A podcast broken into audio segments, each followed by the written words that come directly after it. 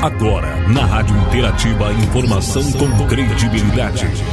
Notícias que são destaque no Brasil e no mundo. Jornal Destaque News. A informação mais perto de você. No ar, Jornal Destaque News. A notícia em destaque. No ar, a edição do Jornal Destaque News, a notícia em destaque. Na nossa edição, chegando as informações do dia, segunda-feira, 22 de novembro de 2021, as notícias de hoje. Estamos na estação primavera, fase da lua cheia, com mudança para a lua minguante no próximo sábado, dia 27. Edição Jornal Destaque News, principais notícias do dia, apresentação Marci Santolin.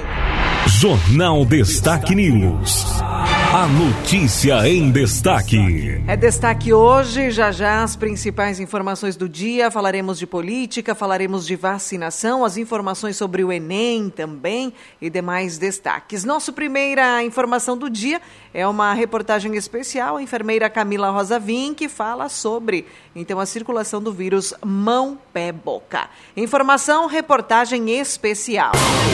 Destaques locais. Reportagem especial. Reportagem especial. Cumprimentando a você, ouvinte que nos acompanha, neste momento nós temos entrevista. O nosso assunto de hoje é o vírus mão, pé, boca. Para conversar sobre o assunto, nós vamos receber a profissional da Secretaria Municipal de Saúde, Camila Rosa Vinck, que traz então a importância dos cuidados e também os principais sintomas. Então, a doença mão-pé-boca, ela é uma infecção, né, viral e ela é muito contagiosa. E ela é mais comum em crianças, normalmente as menores de 5 anos.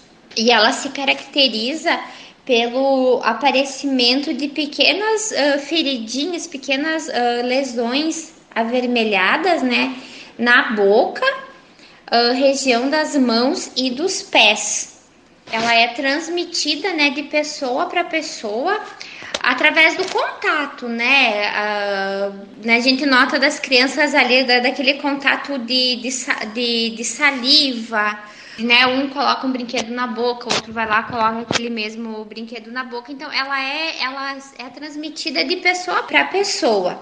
Também pode ser transmitida através do contato com fezes contaminadas, né? Ou alimentos e objetos. Então, ela, um dos primeiros sintomas observados costumam ser a dor de garganta e a febre, que é normalmente baixa e que se resolve em 48 horas. Mas isso né, é bem variado de criança para criança.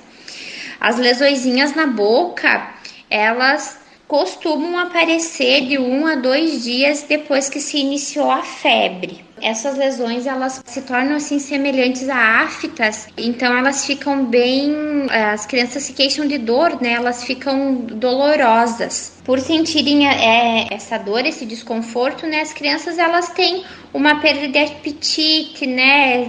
Uh, fica um pouquinho mais amoadinha mas ela é uma doença que ela tem uma evolução muito boa. Então, de 7 a 10 dias depois ali de, desse início de febre e tudo mais, a criança já apresenta uma melhora, se não de 100%, mas a criança já vai estar tá bem melhor, já vai estar tá desaparecendo, desaparecendo os sintomas, as feridinhas já vão estar tá secando e a evolução dela é muito boa. E o tratamento dela não tem um tratamento específico para síndrome mão-pé-boca, né? Normalmente os profissionais médicos, eles é aquele tratamento sintomático que a gente fala. Então é medicação para febre, medicação para dor, e cuidar para essa criança por ela não estar tá com dor ali, não querer se alimentar, então tem que cuidar para ela não desidratar. Então oferecer bastante líquido, alimentos uh, mais geladinhos, né? Ajudam a diminuir essa a, a dor,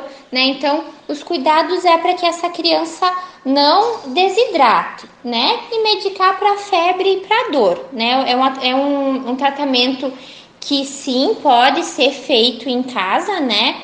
Fica aqui um recado para os pais, né? Para que eles observem e cuidem que se, se os filhos né, deles, os netos, enfim, estão apresentando sintomas uh, sugestivos, que uh, os responsáveis eles não mandem a criança para a escola, para a creche, né? E também que eles não deixem essa criança ter contato com outras crianças, né? Mesmo fora do ambiente aí escolar, para que a gente evite, né, que, que uma criança vá passando para outra. Você acompanhou a entrevista com a enfermeira da UBS, Camila Rosa Vink, falando sobre sintomas e cuidados com relação ao mão, pé, boca. Informações durante a nossa edição. A informação com credibilidade no Jornal Destaque News. Vamos às informações mais destaques de hoje. Seguindo com o nosso jornal, Anvisa analisa pedido de dose de reforço da vacina da Janssen. A Agência Nacional de Vigilância Sanitária recebeu o pedido da farmacêutica Janssen para avaliar a inclusão da dose de reforço na bula da vacina. Até o momento, o imunizante vinha sendo aplicado no Brasil em esquema de dose única. O pedido foi enviado à Anvisa no dia 19 de novembro. Agora, o prazo para análise é de 30 dias. Em nota oficial, a fabricante da vacina havia dito que os estudos demonstram os benefícios em tomar mais de uma dose para elevar a imunização contra a Covid-19. No comunicado da Anvisa, o pedido da farmacêutica prevê a indicação da Janssen em duas situações, como reforço homólogo e heterólogo. A de reforço homólogo, ou seja, a mesma vacina, é destinada a pessoas que forem imunizadas com a dose única da Janssen. Já a de reforço heterólogo, que seria uma vacina diferente, é para as pessoas que concluíram a vacinação primária com uma vacina de tecnologia mRNA. Atualmente, a única vacina de mRNA aprovada no Brasil é a vacina da Pfizer. Agência Rádio Web. De Brasília, Denise Coelho. Notícias de hoje, vamos falando mais de vacinação. Mais de 2 milhões de doses de vacinas foram doadas pelos Estados Unidos, né? E chegaram ao Brasil. O Brasil recebeu mais de 2 milhões de doses de vacinas contra a Covid-19 doadas pelos Estados Unidos.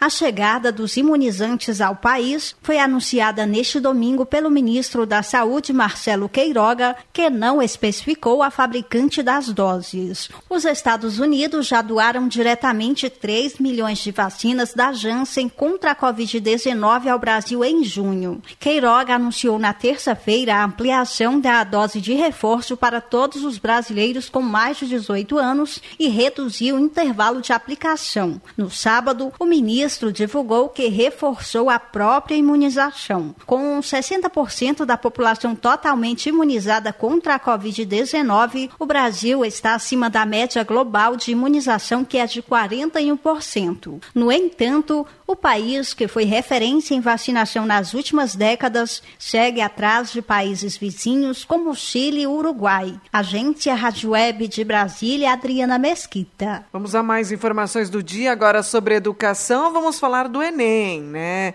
Exame Nacional do Ensino Médio apresenta temas como racismo e erotização da mulher.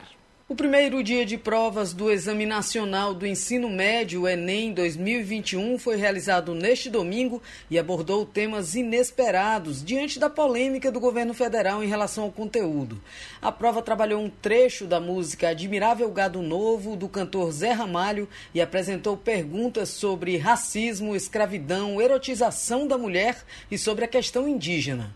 O estudante Marcelo Fernandes afirma que o conteúdo foi extremamente interpretativo e difícil de ser respondido. A minha opinião sobre o conteúdo dessa primeira fase do Enem foi que foram questões muito de interpretação. Foi muito difícil identificar uma questão que necessitava de uma base de conhecimento muito desenvolvida, muito forte, de perguntas mais diretas, que precisava ir de um conteúdo, né, de mais horas estudando aquele conteúdo específico. Foi muito difícil identificar uma questão específica de história. Elas foram bem integradas no caso das humanas, né, com poucas questões de geografia que foram um pouquinho mais conteudistas sobre transformações geológicas, movimento de translação. Marcelo destacou o tema da tecnologia e da identidade nacional como dois dos mais relevantes. Considero um eixo relevante que foi muito abordado, um dos únicos, na verdade, foi o eixo tecnologia, tecnologia em relação à infância, em relação ao mercado de trabalho e em relação à saúde. Tinha muito sobre isso, muito de como a tecnologia está mudando a infância, está mudando a relação entre as pessoas, entre as crianças. E eu achei que foi uma forma que eles encontraram de abordar uma pauta em ocorrência na nossa sociedade, que antes era algo que também ficava a cargo da redação, mas que né, esse ano foi bem mais nacionalista, então eles abordaram esse outro aspecto atual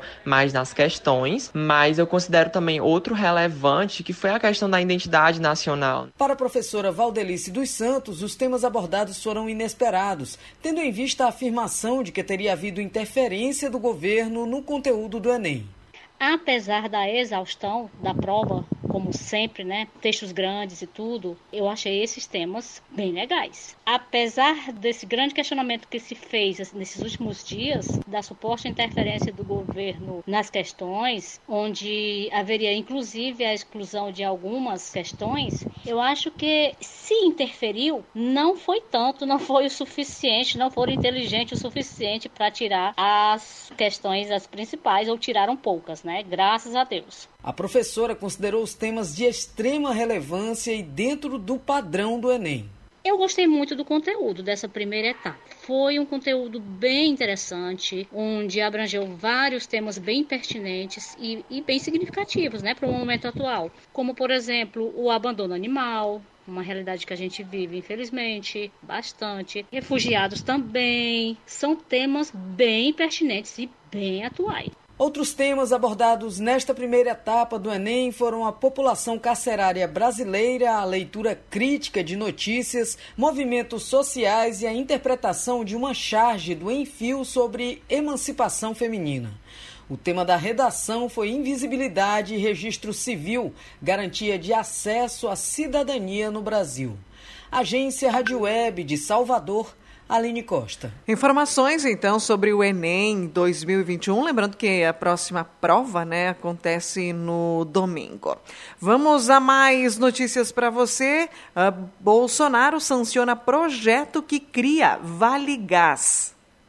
O presidente Jair Bolsonaro sancionou o projeto que cria o Vale Gás para famílias de baixa renda. O texto foi aprovado ainda em outubro pelo Congresso, mas até agora não havia virado lei, pois aguardava a sanção do presidente. A medida estabelece que as famílias beneficiárias recebam a cada dois meses o valor correspondente a pelo menos 50% do preço médio nacional de revenda do botijão de 13 quilos. O programa vai ter duração de cinco anos. O auxílio será pago preferencialmente à mulher responsável pela família. No entanto, a lei não estabelece a data para o início do pagamento aos beneficiários. Agência Rádio Web com informações de Brasília, Leno Falck. Notícias do dia, vamos a mais informações agora falando sobre a votação das prévias né, do PSDB. Instabilidade em aplicativo suspendeu então a votação. O PSDB informou que o processo de votação das prévias que vão definir o candidato candidato do partido à presidência da República foi pausado devido a um problema de instabilidade no aplicativo de votação.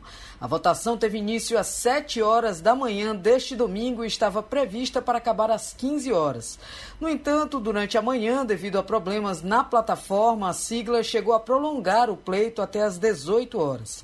Em nota, o partido disse que o aplicativo não comportou a demanda dos votantes das prévias, que os votos registrados neste domingo estão preservados e que a data de retomada da votação ainda será definida. Disputam as prévias tucanas para as eleições presidenciais de 2022 o ex-prefeito de Manaus, Arthur Vigílio, o governador do Rio Grande do Sul, Eduardo Leite, e o governador de São Paulo, João Dória. Agência Rádio Web de Salvador, Aline Costa. Agora as informações. Substituto do Bolsa Família deixa 29 milhões de pessoas sem assistência. O Auxílio Brasil exclui automaticamente 24 milhões de brasileiros que vão ficar sem a assistência. O novo benefício proposto pelo governo federal que substitui o Bolsa Família também deixa de incluir outros 5 milhões e 300 mil novos beneficiários. É o que aponta um levantamento da Rede Brasileira de Renda Básica. A diretora de Relações Institucionais da entidade, Paula Carvalho, denuncia a falta de planejamento do governo e os critérios de exclusão do novo benefício. 24 milhões de famílias que são desligadas e foram inscritas pelo aplicativo são pessoas que não vão ter nem oportunidade de ser verificadas pelo cadastro único para fins de Auxílio Brasil, porque os dados delas não foram para o cadastro único, nem houve uma busca ativa para que as pessoas pudessem ser validadas. Mesmo as que estão no cadastro único e nunca foram beneficiárias do Bolsa, também tem um processo do governo não ter ampliado. E mesmo que amplie né, o número de famílias, que em novembro foi de 14,5 milhões, diz o governo que poderá chegar a 17 milhões, ainda é muito aquém da necessidade de atendimento que nós temos, mesmo somente no cadastro único. Os estados com mais famílias excluídas do novo programa são São Paulo, Rio de Janeiro e Minas Gerais. Paola analisa o impacto dessa exclusão em meio ao cenário de desemprego e alta inflação no país. Em 2020, a pandemia não foi pior em virtude da redistribuição de renda, da possibilidade dos trabalhadores informais, autônomos e desempregados terem um mínimo de sobrevivência e o impacto maior foi quando o auxílio foi de 600 reais. E fundamentalmente, ao não fazer esse dinheiro circular, isso vai impactar a vida diretamente de toda a economia, fundamentalmente nos municípios. O governo de Jair Bolsonaro ainda aguarda a votação da PEC dos precatórios no Senado,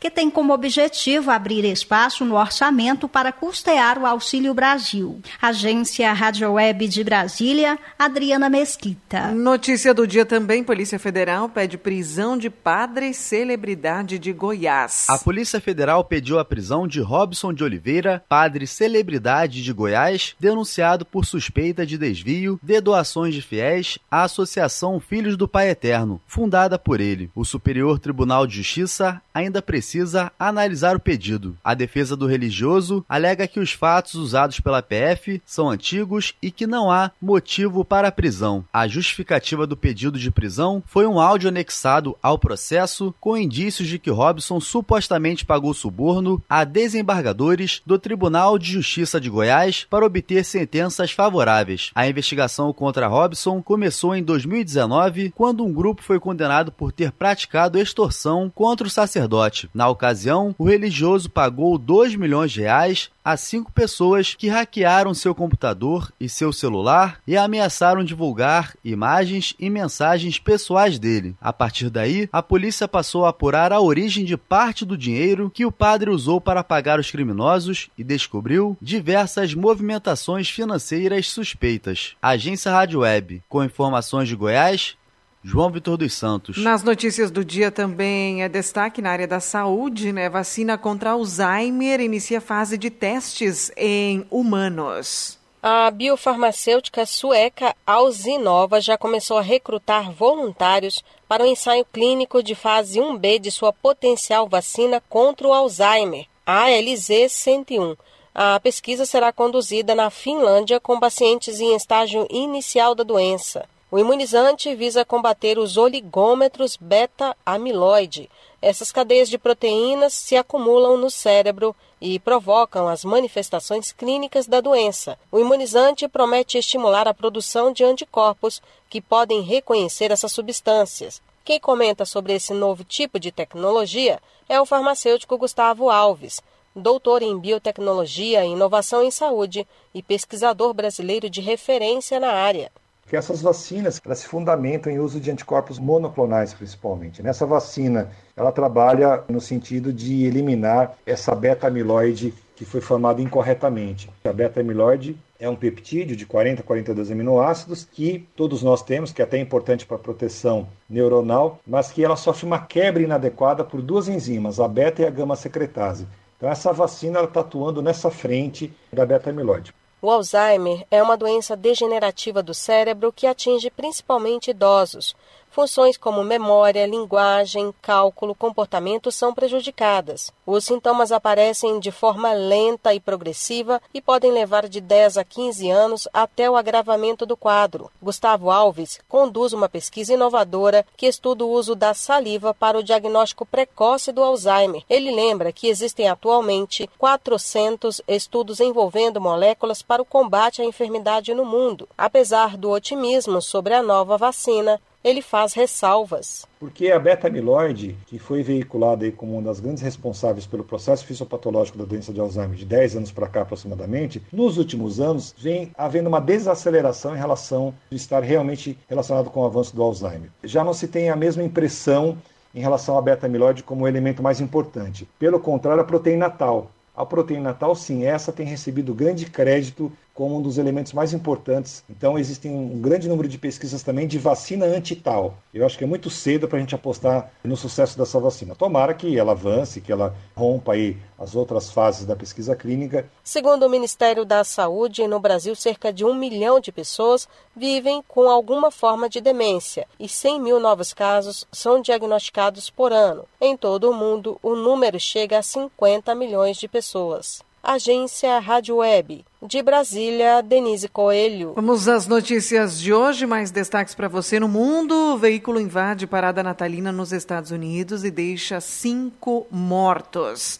É notícia também, né, a nível internacional, o governo francês alerta para vertiginosa quinta onda de Covid. Notícias do dia no Brasil: o Brasil tem a pior taxa de desemprego entre países do G20. TSE realiza sexto teste de segurança nas urnas eletrônicas nesta segunda-feira. De acordo com a corte, 26 investigadores vão colocar em prática 29 planos de ataque para tentar uh, desvirtuar a votação. A jacaré aparece na praia de Canas Vieiras, em Santa Catarina, e assusta banhistas. A presença de jacarés é mais conhecida em outras praias próximas da região, como Daniela e também Forte. Notícias: Brigada Militar vai lançar concurso para 4 mil soldados. Segundo a instituição, edital deverá ser publicado até o início de 2022 e certame vai contar com quatro etapas. Polícia Rodoviária Federal flagra casal com mais de 250 litros de agrotóxicos contrabandeados em Sarandi. Agrotóxico apreendido foi proibido no Brasil depois que estudos apontaram casos de intoxicação e até morte.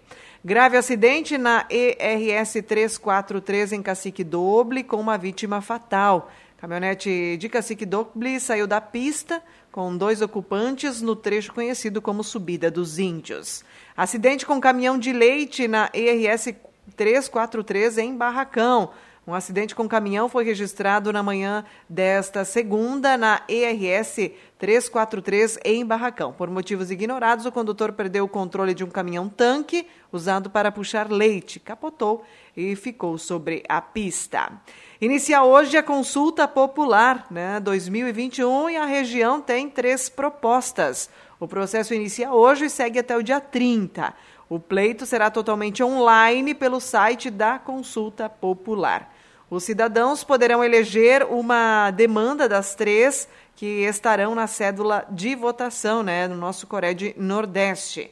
A primeira, né, a 01, é o apoio às agroindústrias familiares. A 2 é a construção de centro de captação e referência em inspeção sanitária dos produtos de origem animal da região do Coreia do Nordeste. E a 03 é tu, tu, turismo, né? O projeto Rota das Araucárias. Importante, então, que todos entrem no site do Consulta Popular e, claro, realizem a votação escolhendo as prioridades. Notícia, atenção! Amanhã, terça-feira, 23 de novembro, tem aplicação da segunda dose da Pfizer para 18 anos e mais. Amanhã também acontecerá a aplicação da segunda dose para, para atrasados, então, que tem a dose em atraso da AstraZeneca, Butantan e também Pfizer. Lembrando que essa vacinação será no salão paroquial das 8 às 11 horas e todos devem comparecer com caderneta de vacina e também CPF. E atenção, pessoas com 18 anos e mais, né? Verifique sua caderneta de vacinação e certifique-se da data para aplicação da segunda dose, né?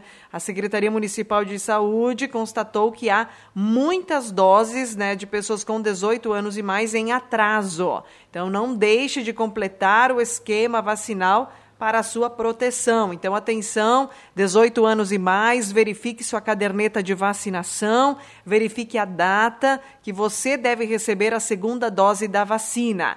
Há muitas pessoas que não receberam, estão com a dose em atraso. Um comunicado da Secretaria Municipal de Saúde. Destaques esportivos. Vamos às informações do esporte para você. Dupla Grenal, Grêmio se vê em desequilíbrio técnico e propõe acordo para ter o retorno da torcida no Brasileirão. Presidente Romildo Bolzan Júnior diz que clube tenta um termo de ajustamento de conduta, enquanto julgamento que sequer tem data marcada, não ocorre, né?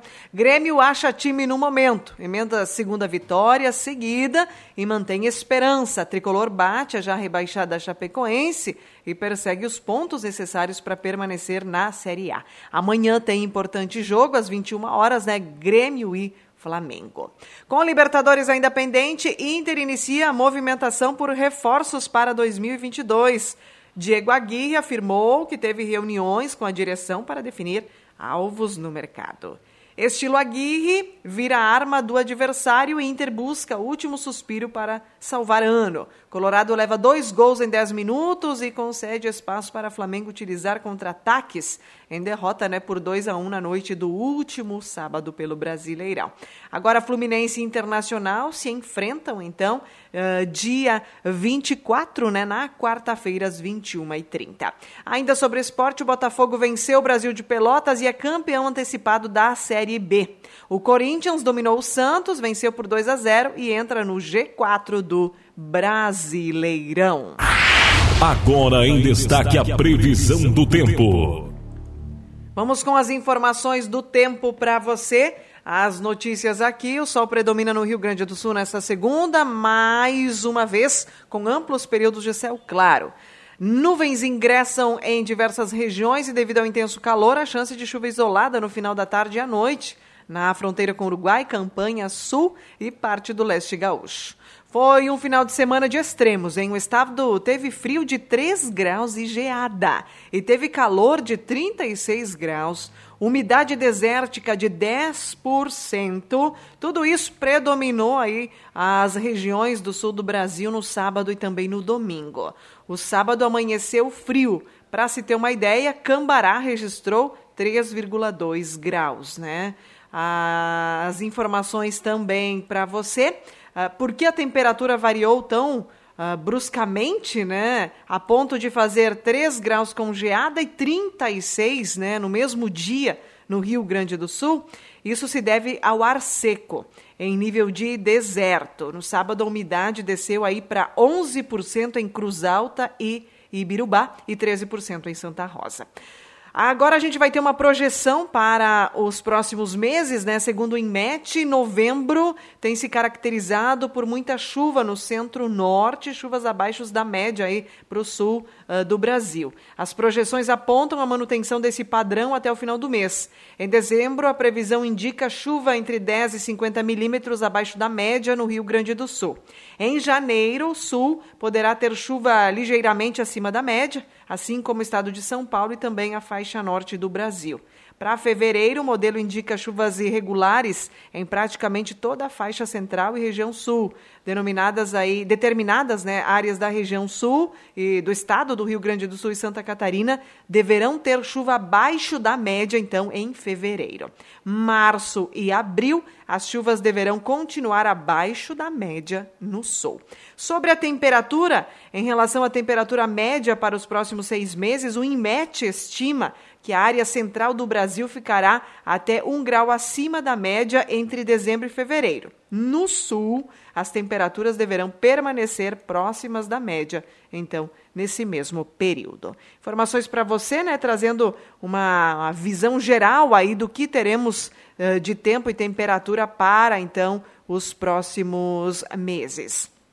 Agora a previsão conforme a Somar, segunda-feira de céu claro, 31 graus hoje à tarde. Amanhã sol, pode haver pancada de chuva amanhã, 18 a 30 graus, 6 milímetros. Quarta, mais um dia de sol, com variação de nuvens, 14 a 32 graus. Quinta-feira, a previsão de chuva para quinta e sexta, né? Tempo aí nublado, chuvas isoladas ao longo do dia. 24 milímetros quinta, 17 a 25 graus, mais 10 milímetros sexta, com 16 a 25 graus. Uh, sábado, predomínio do sol, domingo, novamente sol. Temperaturas variando de 16 a 28 graus no sábado, 13 a 31 no domingo.